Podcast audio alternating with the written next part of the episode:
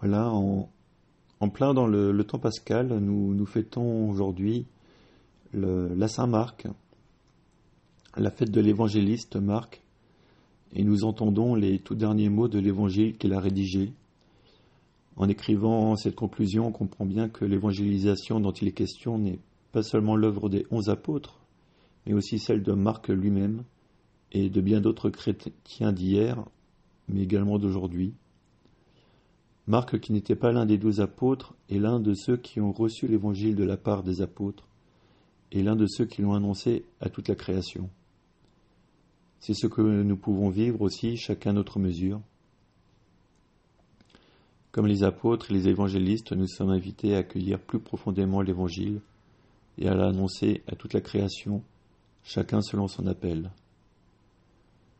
Voilà Marc qui, qui le, le premier des évangélistes, enfin, qui a fait l'évangile le plus, ancien, le plus factuel, qui, a suivi euh, en particulier Pierre et, Paul.